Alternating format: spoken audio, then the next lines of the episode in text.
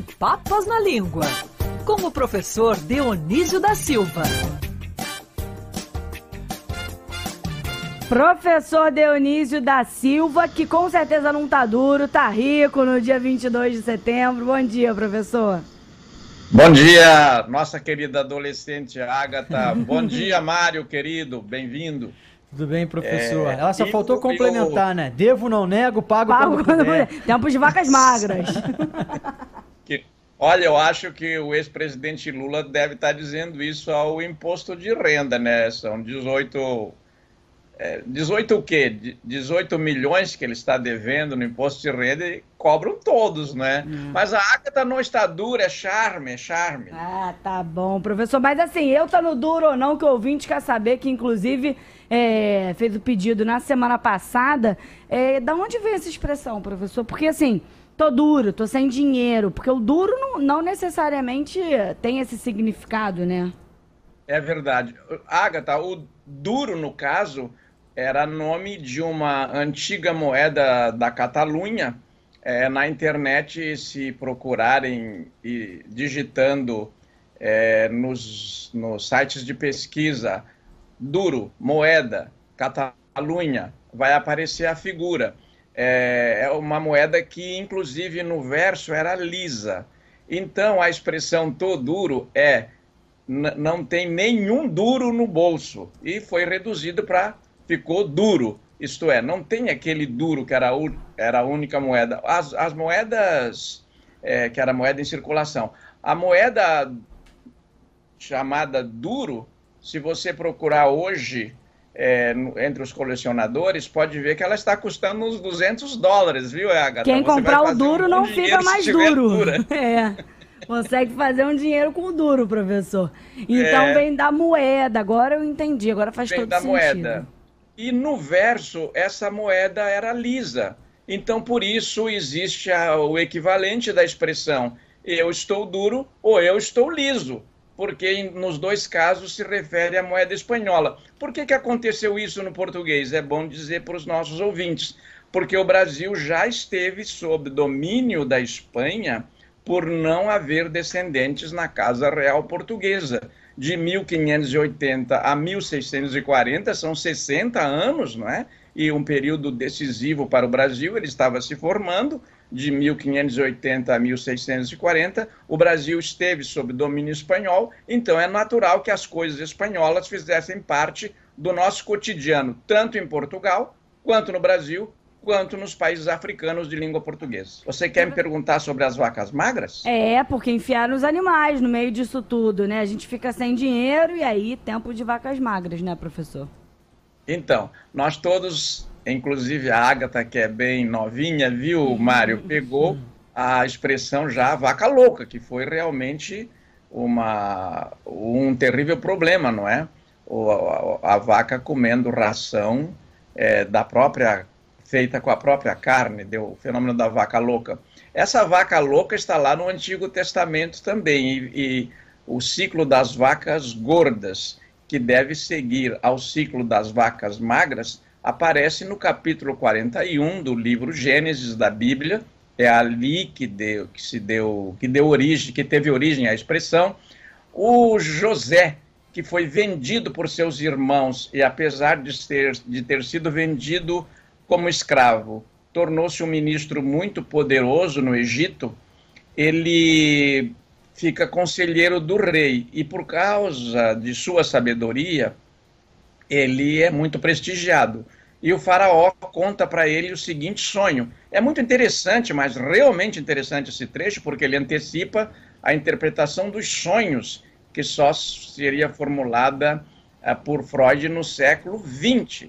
O faraó é, diz que teve um sonho que sete vacas gordas, belas, saíam do rio Nilo e começavam a pastar as suas margens, as margens do rio Nilo, um dos maiores rios do mundo.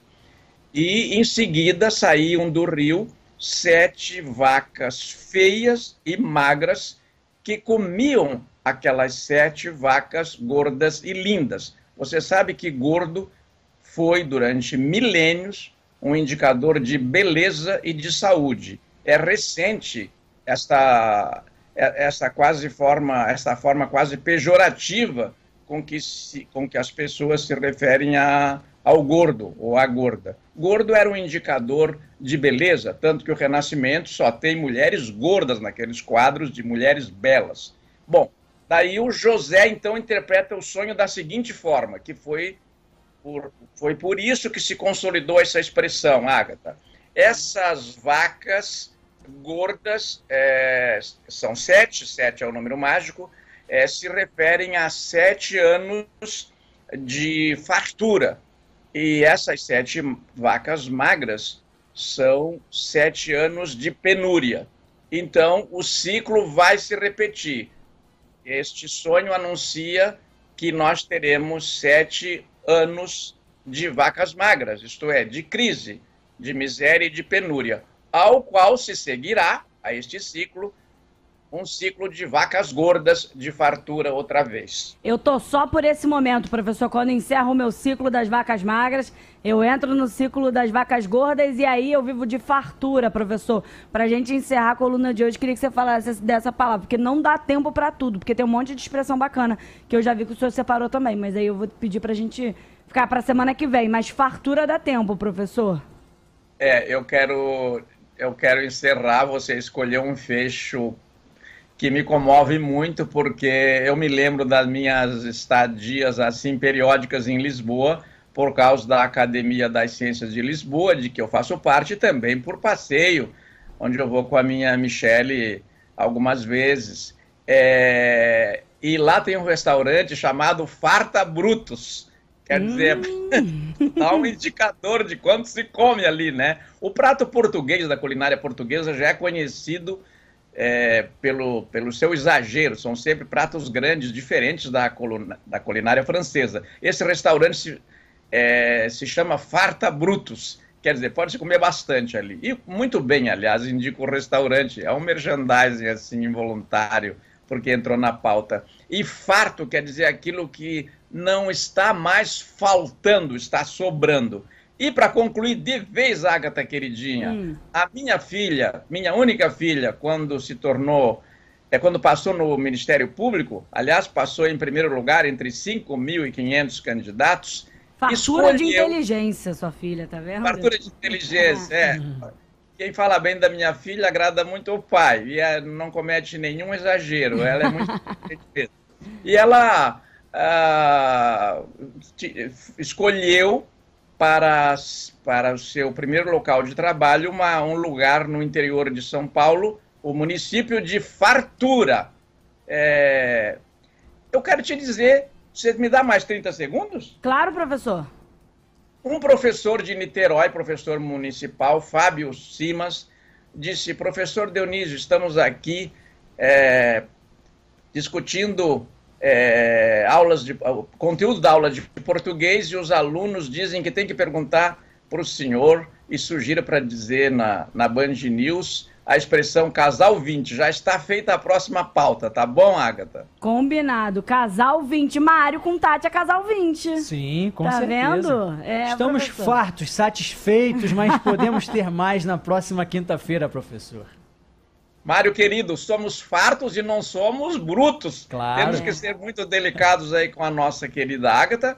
Até a próxima quinta. Um abraço para vocês, um beijo, beijo. para Ágata. Até. Até, Até professor.